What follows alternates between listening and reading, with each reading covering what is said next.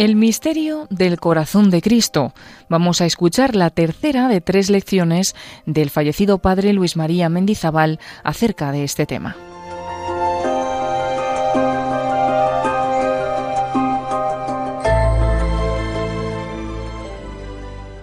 Entrega al amor. Llegamos al punto de nuestra respuesta al amor de Jesucristo la fe en el amor que el Padre nos ha revelado en Cristo, el cual da su vida por nosotros, no queda en pura teoría. La caridad de Cristo nos urge, nos impone una respuesta.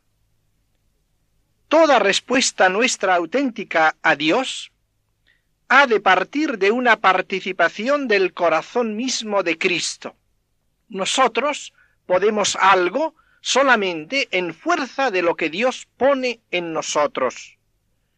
Nuestra respuesta a Dios no consiste en que Él me habla y yo, antes de recibir nada de Él, respondo con mis fuerzas. Él infunde en mí la posibilidad de responder. El diálogo se realiza en su amor.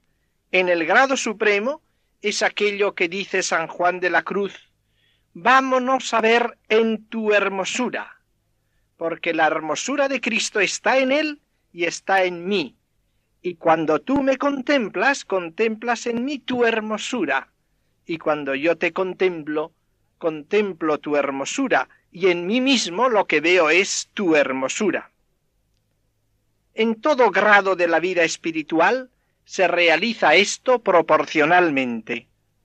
Él nos hace posible la respuesta y nos da a nosotros de esta manera la capacidad de responder.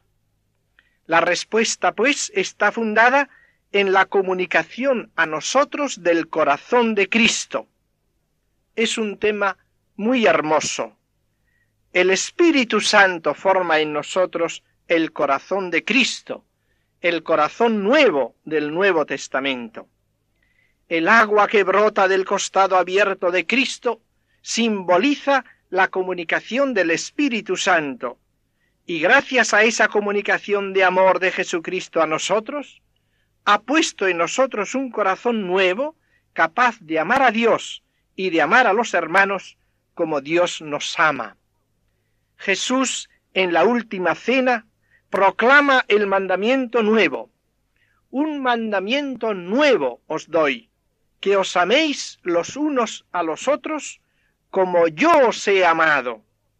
Esa orden de amar a los hermanos como Él nos ha amado, nos la da el Señor después que primero nos ha dado la posibilidad de cumplirla, después de que nos ha ofrecido su amor, cuando su amor está ya en nosotros. Contemplando el corazón de Cristo, al calor de la luz del Espíritu Santo, con su gracia, con su asistencia, nuestro propio interior se va moldeando y haciendo como el corazón de Cristo. Así pues, el corazón de Cristo nos da el Espíritu Santo y el Espíritu Santo forma en nosotros el corazón de Cristo. Y lo forma no a golpes de cincel, con aspereza, con violencia, sino recalentando primero nuestro corazón y moldeándolo luego según el de Cristo. Más diríamos que el mismo corazón de Cristo es el que vibra en nosotros. Su obra es, pues, infundir en nosotros sus mismos sentimientos participados de Cristo. Desde aquí se va a realizar nuestra respuesta teniendo por modelo la entrega de Cristo al Padre. Él es modelo y actor de mi entrega y reparación. No es sólo modelo, sino que mi entrega y expiación va a ser en cierto modo su complementación o prolongación, como dirá San Pablo. Cumplo en mí lo que falta a la pasión de Cristo por su cuerpo que es la Iglesia. Es un misterio sumamente profundo que podemos barruntar un poco. Aquí está la gran valía del misterio del corazón de Cristo, que nos lleva a lo más profundo del misterio cristiano, a la realidad más honda de la vida interior, participando del corazón de Cristo. Ahora bien, el corazón de Cristo en nosotros, el corazón nuevo de la nueva ley, quiere decir la ley interna de la caridad, la presencia de la gracia en nosotros, que al madurar nos hace sentir lo que Él mismo siente, como Cristo. Nos hace interiormente ilimitadamente buenos. Tiende a eso, de su parte lo pone. Existe en nosotros una carnalidad que se le opone, pero Él establece en nosotros el corazón ilimitadamente bueno. Decía Jesús, ¿por qué me llamas bueno? Dios solo es bueno. Y es verdad, el hombre es bueno parcialmente. No puede ser por sí mismo ilimitadamente bueno. No puede ser bueno siempre y con todos. Cuando uno es bueno siempre y con todos, eso indica ya una participación de Dios. Solemos ser buenos con los que piensan como nosotros. Esto lo hace cualquiera. Esto no nos manifiesta nada divino. Pero ser bueno incluso con los enemigos, mirarlos con corazón bueno, eso lo hace sólo la presencia del Señor. En esto conocerán que sois mis discípulos, en esto, no en que vosotros, siendo parecidos, os queráis como amigos, sino en que tenéis ese amor universal, ilimitado, incluso a los adversarios, a quienes miráis con amor, con bondad ilimitada. San Juan Crisóstomo ponía en guardia a los fieles sobre lo que él llamaba el lado oscuro del amor diabólico. Se refería no precisamente a no amar, sino a esa actitud por la cual a veces se cree uno obligado a odiar a los enemigos de sus propios amigos. Ese es el lado oscuro del amor diabólico. Ese amor no es divino, es amor diabólico, que hace que yo me crea obligado a odiar. Un pastor ortodoxo de Checoslovaquia, en ocasión de la invasión de aquella zona por los nazis, al despedir a la comisión francesa que había venido a visitarles, les dirigió estas palabras conmovedoras. Sobre todo, digan ustedes a nuestros hermanos de Occidente que no odien a nuestros invasores por amor a nosotros. Palabras heroicas, divinas. Eso es del Espíritu de Dios que no odien a nuestros invasores por amor a nosotros. Y daba la razón, porque el que odia acrecienta el reino del demonio. En último término, la lucha del corazón humano es entre amor y odio. El que odia, sea lo que sea, está favoreciendo al demonio. El demonio tiene interés en que odiemos, aunque sea por motivos religiosos, porque ese corazón al hacerle odiar, lo ha sustraído al reino de Dios. Ahí está pues la bondad del corazón ilimitadamente bueno, contemplando ese amor, contemplando que Cristo nos quiere y es sensible a la respuesta del hombre, contemplando al que atravesaron, recibe la plenitud del Espíritu. Puede entenderse en este sentido la profecía de Zacarías que ve San Juan realizada al abrirse el costado de Cristo. Dice el profeta Zacarías, en aquellos días derramaré espíritu de gracia y de oración, y mirarán al que atravesaron, y me llorarán como se llora al Hijo unigénito. El derramar el espíritu está condicionado por la mirada al que atravesaron. El don del Espíritu es fruto de contemplar al que atravesaron. al mirar a Cristo atravesado por mí. Me dispongo, me preparo para la inundación de su espíritu que transforma el corazón. Derramaré sobre ellos espíritu de gracia y de oración.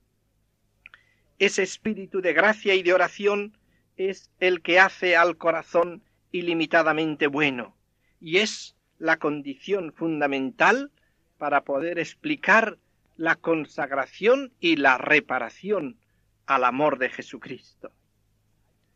Ese corazón renovado, ilimitadamente bueno, tiene en sí las virtudes y disposiciones del de Cristo. Ahí podemos hablar entonces de las diversas virtudes, del amor al Padre, del amor a los hombres, de la justicia, de la imitación perfecta de Cristo, pero no una imitación puramente exterior, sino desde el corazón. Y lo mismo, todas esas virtudes, en cuanto arrancan de un corazón lleno de amor. Este mundo de hoy, lo que más pide y lo que más echa de menos es corazón bueno. San Pablo dice que para el justo no hay ley, para el que tiene un corazón así bueno, no hay ley. No porque quien tiene el corazón bueno se pueda permitir hacer las cosas ya antes prohibidas por la ley, sino que lo que manda la ley le resulta espontáneo para el que tiene el corazón ya bueno. Un hijo amante de sus padres. Si le decimos que hay un cuarto mandamiento que manda honrar padre y madre, nos dirá, pero es que para eso hace falta una ley. Claro que tenemos que amar a nuestros padres, no faltaría más. Es que tiene un corazón bueno. En cambio, si no tiene ese corazón de buen hijo, si es un hijo que odia a sus padres, que les desea mal, nos dirá qué cruel es la ley de Dios que manda cosas tan difíciles, tan contrarias a la naturaleza, y es porque tiene corazón malo. Otro tanto podríamos decir de la pureza. Uno que tiene corazón puro dirá es que hay que prohibir la fornicación. Pero si eso es obvio, en cambio, el que tiene un corazón lleno de lujuria se quejará del Señor. No se pueden cumplir los mandamientos, porque en el fondo la ley es un suplemento a la falta de bondad del corazón.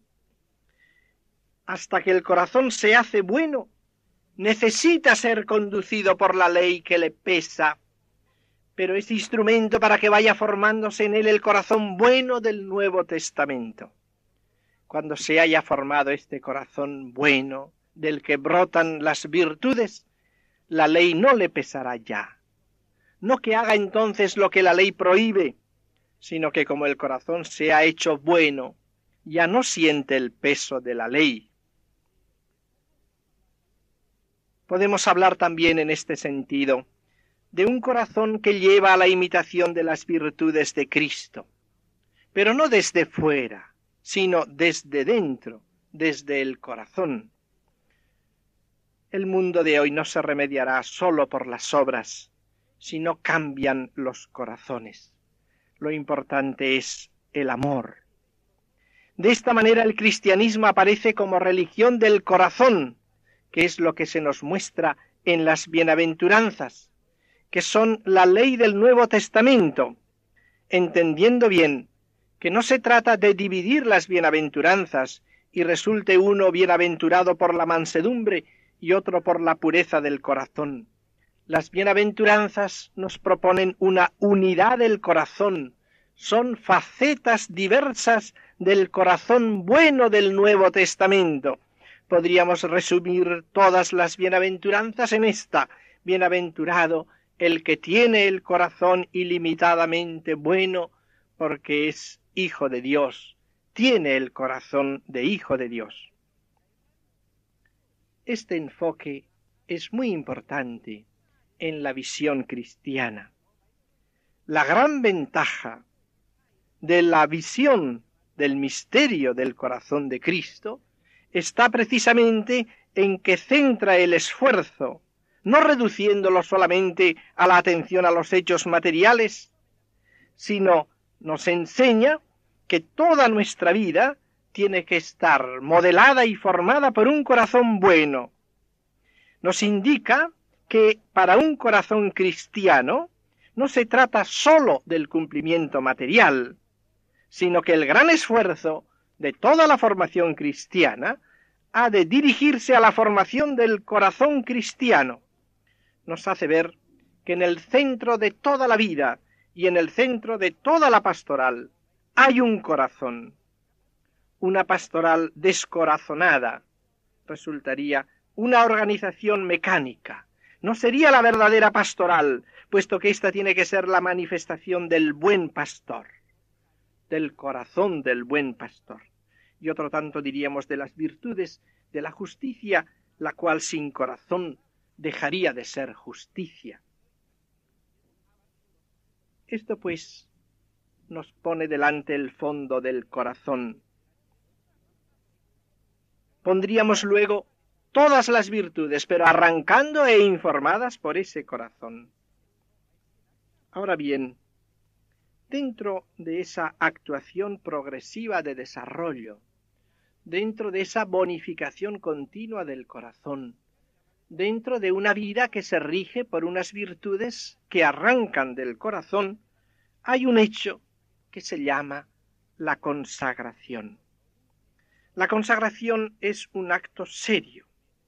Diríamos que tiene el matiz de una opción fundamental y por lo tanto requiere toda la preparación psicológica que prepara a una verdadera opción fundamental es un acto por el que uno deliberadamente entrega su persona, sus cualidades, sus acciones, su ser al amor del corazón de Cristo.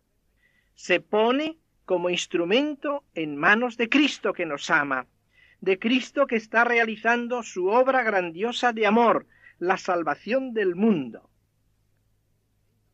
Esa consagración tiene que insertarse en la consagración bautismal,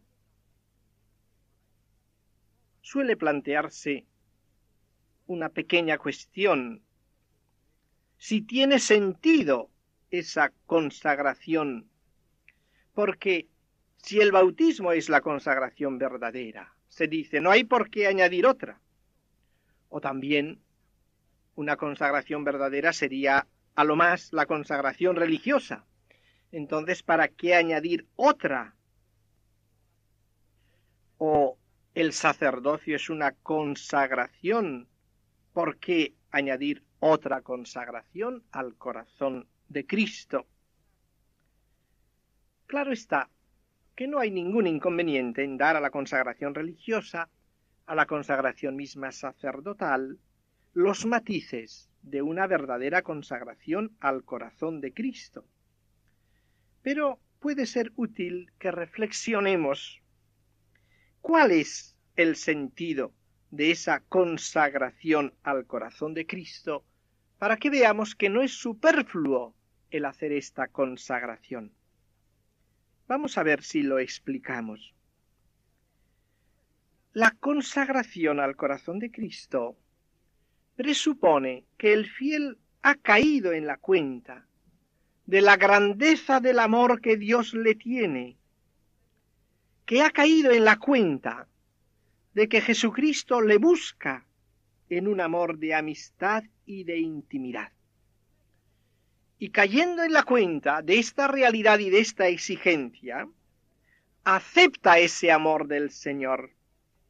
Y aceptando esa invitación suya de amor, iluminado por la ley del amor personal de Cristo, no realiza una simple entrega, sino que es una entrega que arranca de ese conocimiento experimental del amor de Cristo, entregándose como instrumento disponible a disposición de ese mismo misterio de amor, con ese matiz, cayendo en la cuenta de que es don suyo y de que Él se lo da.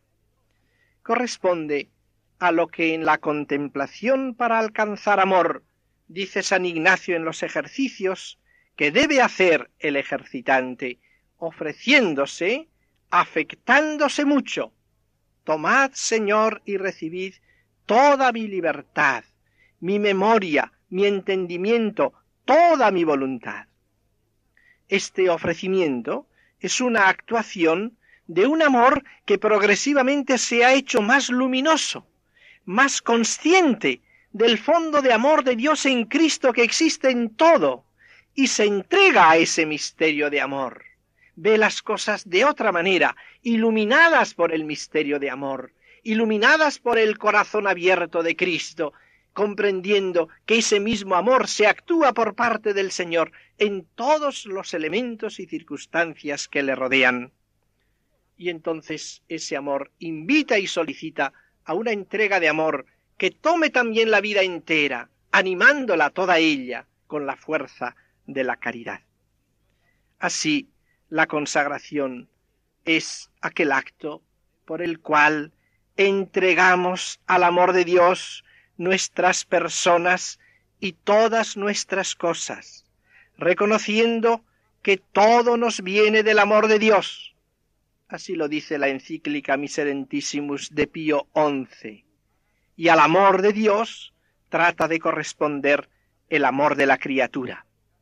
Si uno llegara al bautismo con ese conocimiento y recibiese el bautismo con ese sentido, tendríamos actuada en el bautismo esa perfecta consagración al corazón de Cristo, perfectamente consciente, perfectamente matizada por ese misterio de amor.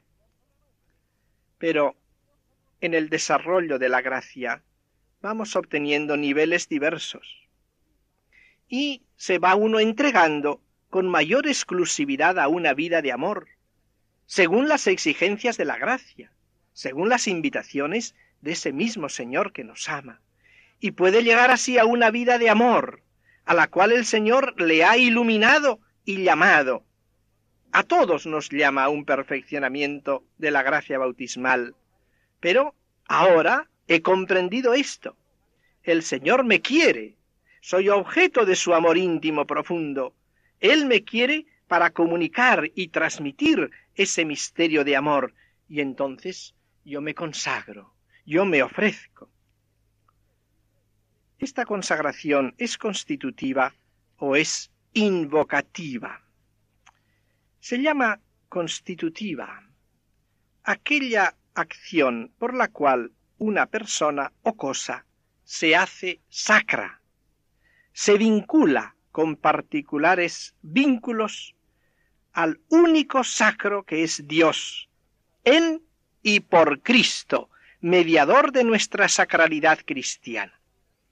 Está claro en este sentido que nadie puede hacerse sacro a sí mismo.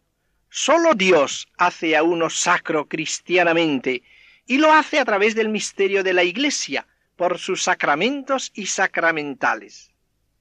En cambio, se suele llamar consagración invocativa o bendición invocativa, aquella en que uno se ofrece o se da algo, pero sin cambiar su vinculación sacra objetiva, sólo como expresión personal invocativa de gracias y bendiciones de Dios.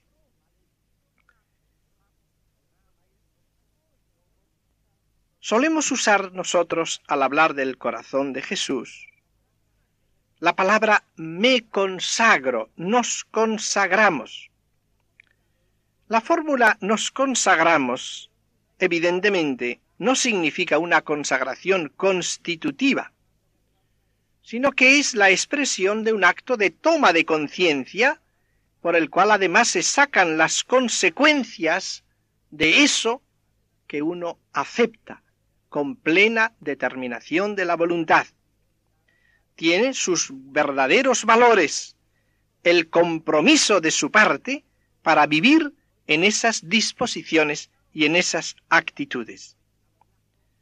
La consagración al corazón de Cristo debe incluir un total don de sí mismo al amor, subrayando ese don total de sí mismo y las exigencias actuales de ese don, pero tiene un carácter dinámico, con una posibilidad de reforma ulterior, de mejora ulterior de la vida según las exigencias de la gracia. Por eso suele ser bueno matizar las exigencias actuales del diálogo de amor con Cristo, matizar la vida para darle sentido dinámico. Ese acto podrá parecer simplemente un acto subjetivo, de ofrenda, de ofrecimiento, una oblación, como la llama San Ignacio en los ejercicios. Pero sin duda hay también una cierta aceptación por parte de Dios, una consagración por parte de Dios. Ciertamente no le constituye a esta persona en estado sacro, como sucede en la consagración religiosa, pero podemos admitir que en ese ofrecimiento, hecho con recta intención y con preparación esmerada, se presupone la aceptación de parte de Dios, y puede ser interesante lo que se aconseja en la consagración de las familias, que se haga ante el sacerdote que de alguna manera acepta esa consagración en nombre de Cristo. De esta manera resulta una acción de la Iglesia. El sacerdote no va a ese acto como simple testigo, sino que recibe la consagración de la familia como ministro de la Iglesia. Quizás sería también buena esa forma de consagración personal realizada de esta manera y matizar vitalmente la realización de la aceptación por parte de la Iglesia subrayando los deberes y las obligaciones que se aceptan condicionadas por el amor. Podríamos pensar que se hiciera esta entrega en algún acto litúrgico. Es bueno el hacer esas consagraciones serias que no se reducen a una fórmula leída en una estampa y recitada, con una preparación verdadera, tratando de ver la voluntad de Dios sobre cada uno, que hace esa opción seria, personal, con una entrega seria al amor del Señor. Evidentemente esa consagración puede hacerse en una Eucaristía, con aceptación de ella por parte de la Iglesia, pero la consagración al corazón de Cristo no se limita a lo simplemente personal. El corazón de Cristo debe reinar en la familia, en la sociedad, en las naciones, debe inspirar la legislación de las naciones, las costumbres de los pueblos. Con todo, nunca debemos olvidar que su reino no es de este mundo. Ha de hacerse en este mundo, pero no es de este mundo. Entonces hay que trabajar porque ese derecho del Señor se realice y las familias y las sociedades y las naciones acepten deliberadamente, libremente, el reinado de amor del corazón de Cristo, entregándose como tales al amor del Señor.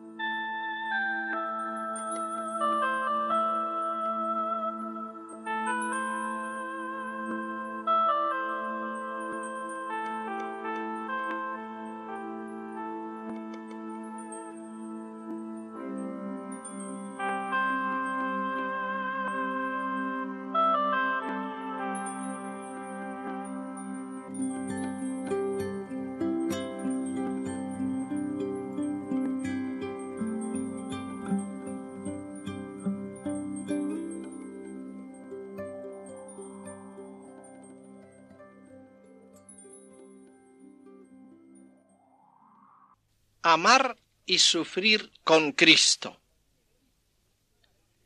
La teología de la reparación es un tema delicado, no exento de dificultades. Antes de empezar, quisiera recalcar que no se debe confundir reparación y consolación. La reparación no se identifica con la consolación. Primero voy a tocar, aunque sea brevemente, el tema de la consolación con la problemática que lleva consigo. Consolar a Cristo es un concepto que se ha usado bastante.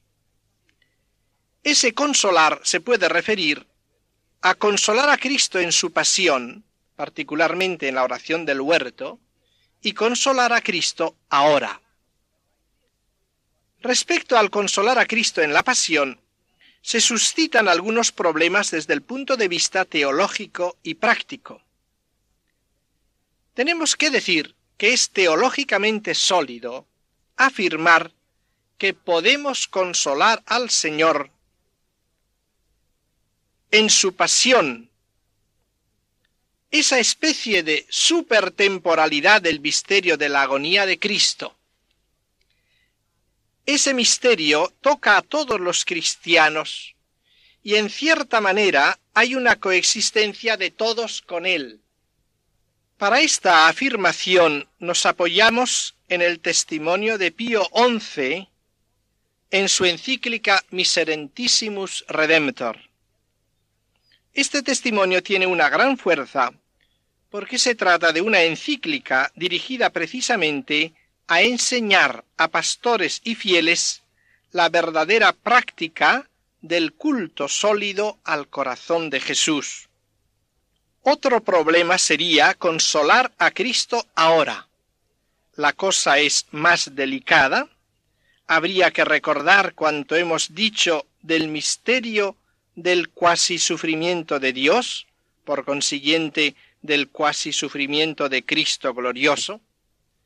Entonces sería lógico que el comportamiento del hombre en cierta manera consuele, dado ese cuasi sufrimiento del que hemos hablado. Personalmente no me inclino al término consolar a Dios, consolar a Cristo ahora, sobre todo por lo que comporta de representaciones que le acompañan. Puede dar la impresión de que presentamos un Cristo que está siempre afligido, al que todos los cristianos tienen que consolar, y esto podría ser también una deformación. Por lo tanto, tiene su fundamento. Puesto que la terminología es tan delicada, para usarla hay que tener una prudencia extrema. Pero quede aquí el aspecto de la consolación. Ahora añadimos, reparación no es simplemente consolar. Si alguien tuviera dificultad para admitir la consolación, todavía quedaría íntegra la problemática de la reparación. Para entender lo que es la reparación hay que partir de la participación en nosotros del corazón de Cristo. Cuando en San Juan se dice Amaos como yo os he amado, que sean uno en nosotros como tú, Padre, en mí y yo en ti, ese como en San Juan significa dos cosas, semejanza y participación, que os améis unos a otros como yo os he amado, participando del amor con que yo os he amado. Aquí encontramos algo parecido. El corazón nuevo en nosotros es semejanza del de Cristo y participación de él.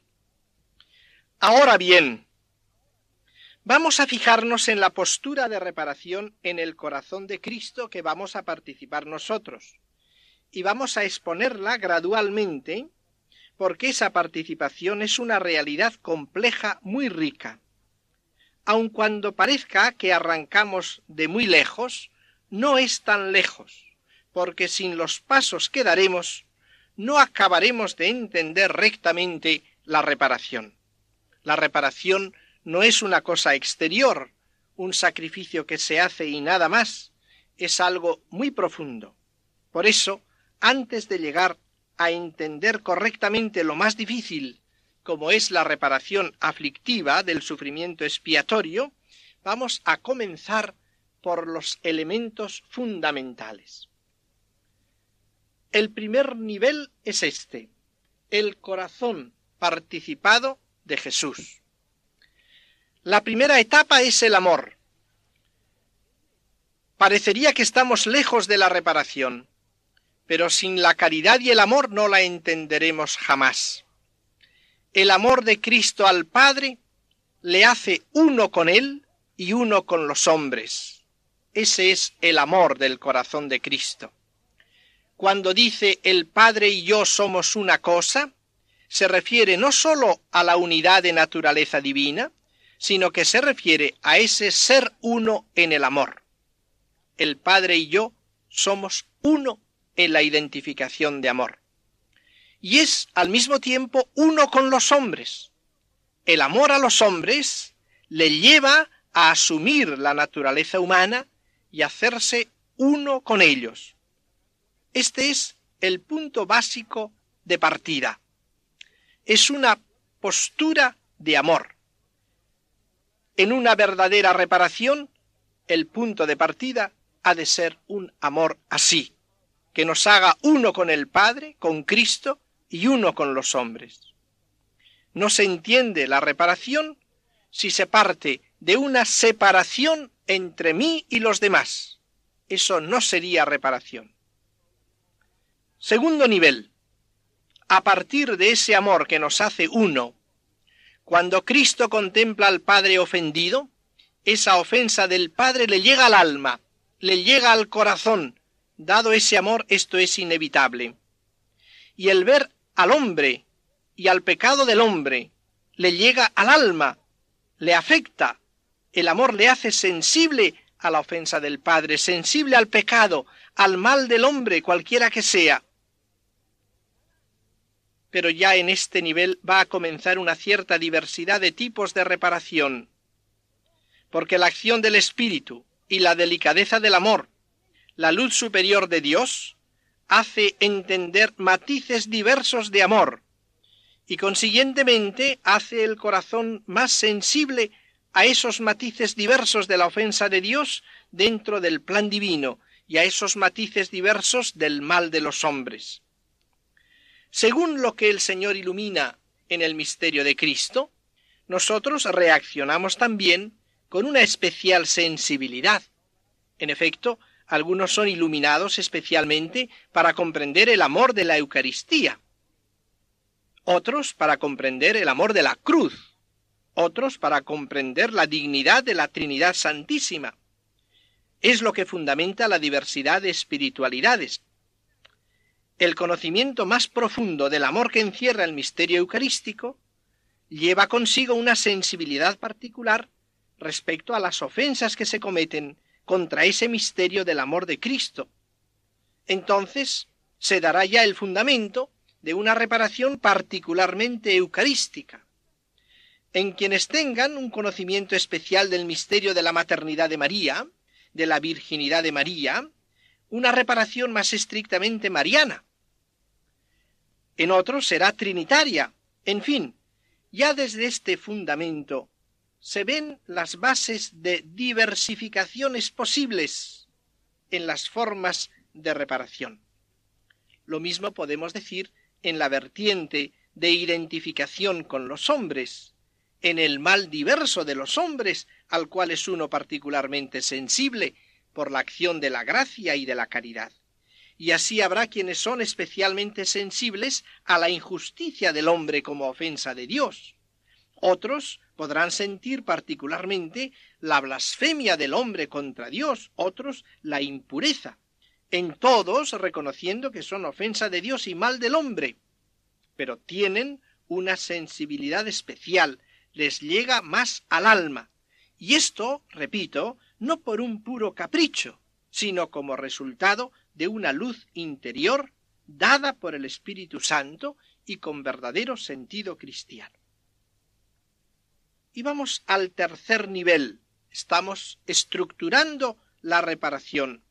Y cada uno de los niveles que vamos exponiendo es fundamento del siguiente. La caridad es base de la sensibilidad del amor, de la sensibilidad del amor va a proceder una reacción, pero fundada en la caridad de una manera fuerte. Llega pues este tercer nivel. Es el nivel de la acción. Por ese amor sensible a la ofensa de Dios y al mal del hombre, ya viene la reacción, ya viene el comportamiento. La primera forma de reparación que podemos distinguir en este tercer nivel diríamos entre paréntesis, que no hay que hacer demasiadas distinciones de unos a otros en las formas que vamos a indicar a continuación, y la realidad es que se entremezclan y unas veces predomina una u otra o varias a la vez, pero distinguiendo ahora para explicarlo simplemente, la primera forma de reparación es la que podemos llamar reparación negativa. Siempre supuestos los pasos precedentes, porque sin ellos no tenemos la reparación, sin ese amor que nos hace uno no hablaremos de verdadera reparación, tampoco negativa, la primera reacción, pues, es evitar el pecado, evitar la ofensa de Dios de la manera que sea, por medios prácticos, por medios oracionales, por medios apostólicos.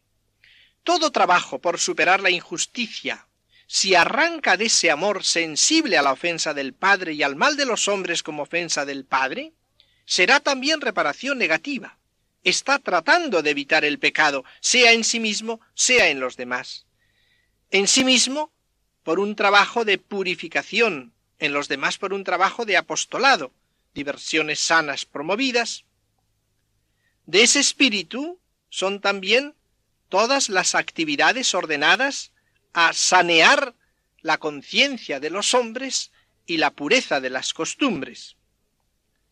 Lo importante es, pues, el elemento fundamental, que estas acciones arranquen de ese amor sensible a la ofensa de Dios y al mal del hombre como ofensa de Dios. Todo lo que es, pues, purificación puede estar impregnado de este sentido en la vida del hombre, el sacramento de la reconciliación, el examen de conciencia, el combate contra los vicios, la penitencia, el apostolado mismo. La segunda forma de reacción, de reparación, es la que llamamos afectiva. La llamamos así por su expresión afectiva, porque el amor tiene que estar siempre en el fondo de todas estas reacciones, pero es que aquí la respuesta misma se hace por una explicitación de amor.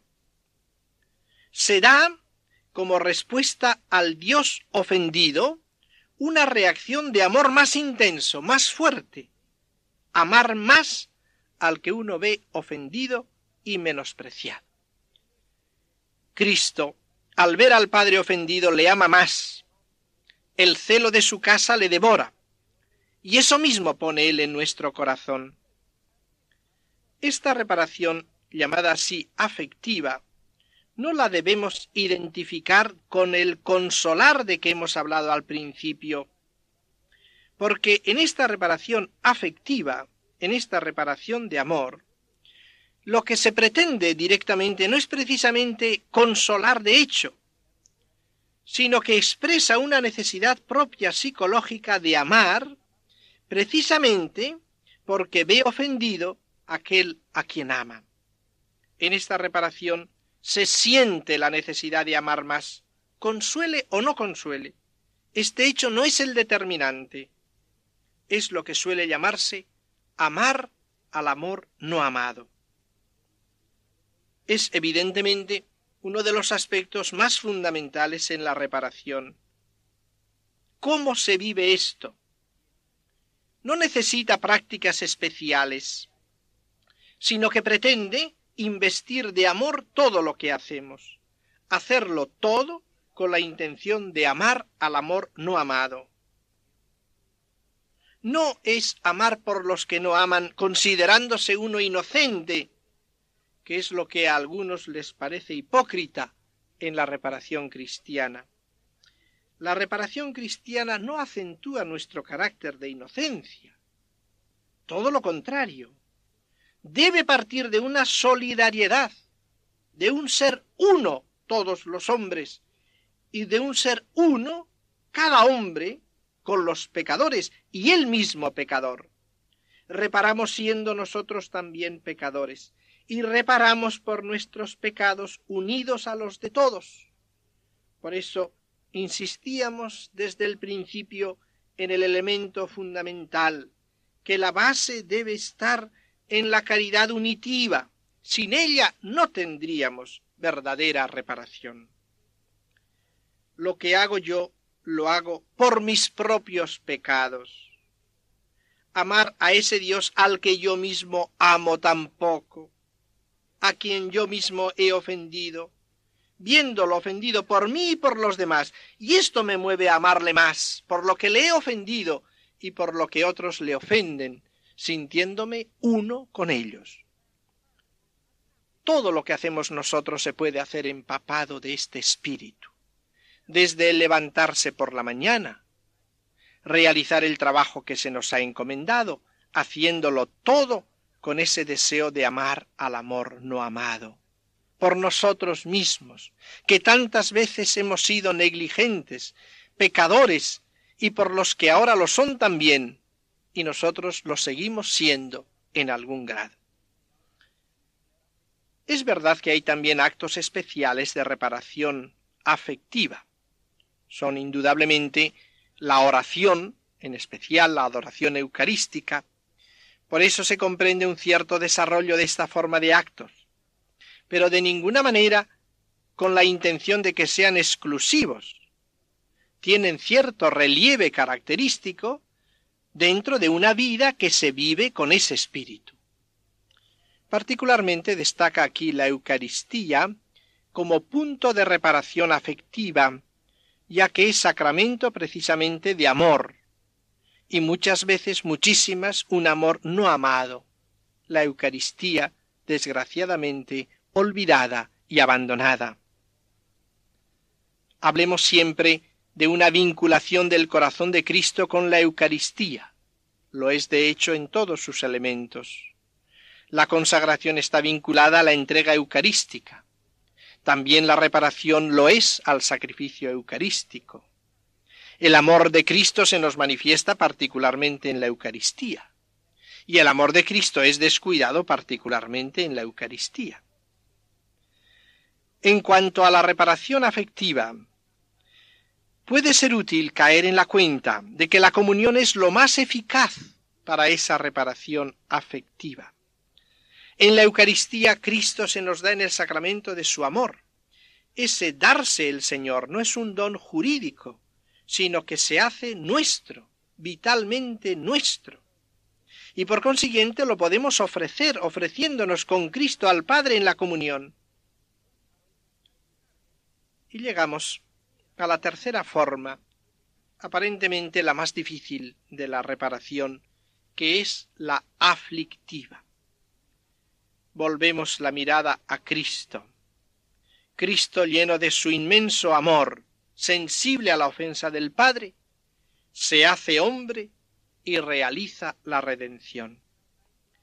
Este hecho de tomar nuestra naturaleza humana, de asumirla hasta ofrecerla en la cruz en holocausto, es lo que constituye el acto redentor. Y esa oblación tiene un carácter de reparación.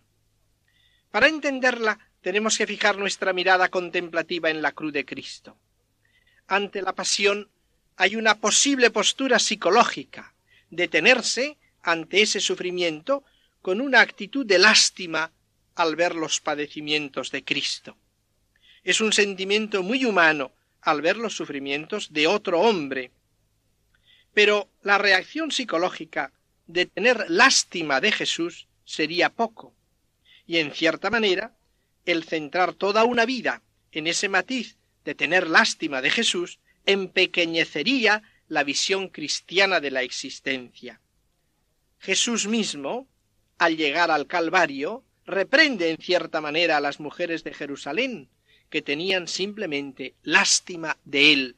No lloréis por mí, llorad por vosotras y por vuestros hijos. Quizás sea esta la razón porque en algunos círculos se rechaza la devoción al corazón de Jesús, porque les hace la impresión de que fomentan como valor supremo el tener lástima de Jesús, y les parece que esto empequeñece la visión cristiana, desfigura la imagen de Dios al presentarle siempre necesitado de que los hombres estén teniéndole lástima continuamente.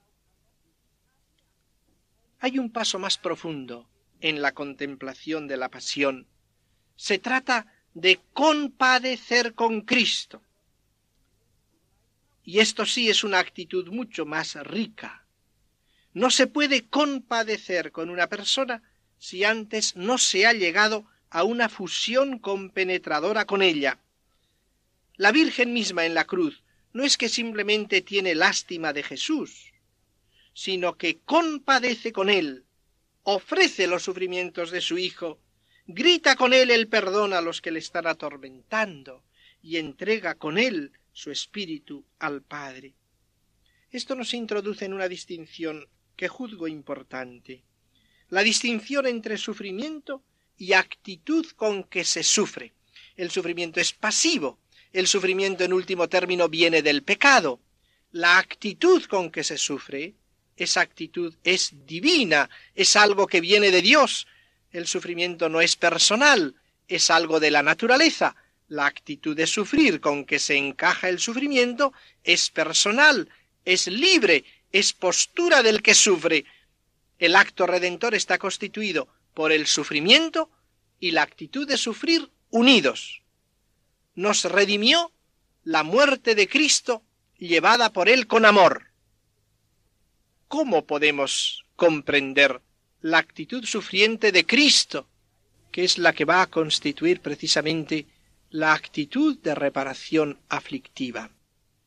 Tenemos que recurrir a la escritura, a la revelación, partiendo de los poemas del siervo de Yahvé de Isaías, siguiendo por los anuncios de la pasión del mismo Cristo, en los que dice que ha venido no a ser servido, sino a servir y a dar su vida en redención por muchos, fijándonos en textos de la carta a los hebreos, en que hablan de que al entrar en este mundo dijo, no has querido holocaustos ni sacrificios por el pecado, pero me has dado un cuerpo, siguiendo con las palabras de Jesús en la oración del huerto y en la cruz misma, podemos llegar a esta conclusión. La actitud sufriente de Cristo es la de un amor inmenso, de entrega, de obediencia al Padre, que le hace asumir en amor la condición humana mortal, dolorosa y frágil, en solidaridad con los hombres ante el Padre. Es la actitud redentora, la actitud reparadora. La muerte, asumida con esa actitud redentora, es nuestra redención, la verdadera reparación. Esta reparación debe realizarse también en nosotros. Nuestra postura ha de ser la misma, asumir en el mismo amor también nosotros las consecuencias dolorosas del pecado en la naturaleza humana. El plan de Dios es que no haya consecuencia dolorosa del pecado, que no sea asumida con la actitud redentora de Cristo y transformada en elevación de la humanidad. Lo que es dolor, secuencia dolorosa en la humanidad del pecado, es asumido por el amor de Cristo que está en nosotros, al tomar esa parte de la consecuencia del pecado en el mundo, la situación dolorosa de la humanidad que nos toca por la voluntad del Padre. Cumplo lo que falta a la pasión de Cristo por su cuerpo que es la Iglesia, cumplo lo que a mí me toca de la condición de la participación pecadora, asumiéndolo con la actitud misma redentora de Cristo que yo participo. Eso es asociarse a la pasión de Cristo. La reparación aflictiva es simplemente esto, nada más. Asumir y aceptar ser miembro de la humanidad con el corazón de Cristo en mí, asumo mi condición mortal, asumo la muerte misma desde ahora y la acepto cuando llegue. Acepto todo lo que lleva consigo esa condición mortal, que es fruto de toda una humanidad que ha ido entretejiendo mi propio cuerpo a través de la historia. Acepto lo que me toca de taras, de limitaciones. Acepto ser miembro de esta familia, los roces que me vienen de ser miembro de la humanidad. Pero ese aceptar no es simplemente resignarse es voluntad del Señor que superemos en cuanto nos sea posible esas situaciones de la humanidad. Y lo debemos de procurar. Pero entre tanto no me sublevo contra ellas, las asumo en amor. Se trata de promover la superación de todas las consecuencias dolorosas de la humanidad, aceptándolas entre tanto con amor, mientras se las supera con esfuerzo leal de trabajo generoso. Aceptar, por otra parte, no significa tampoco tener gozo en llevar esos sufrimientos. Eso no está en nuestra mano. Las consecuencias dolorosas del pecado son cruz. Hay que llevarla como una verdadera cruz.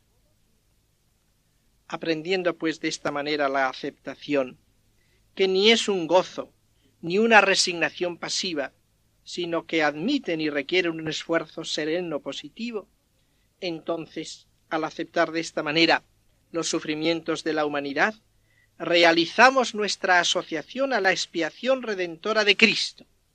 Es la gran lección que nos enseña el corazón de Jesús. Tener conciencia de ser miembros de una humanidad que está necesitando de toda nuestra entrega y oblación para su salvación en el plan divino.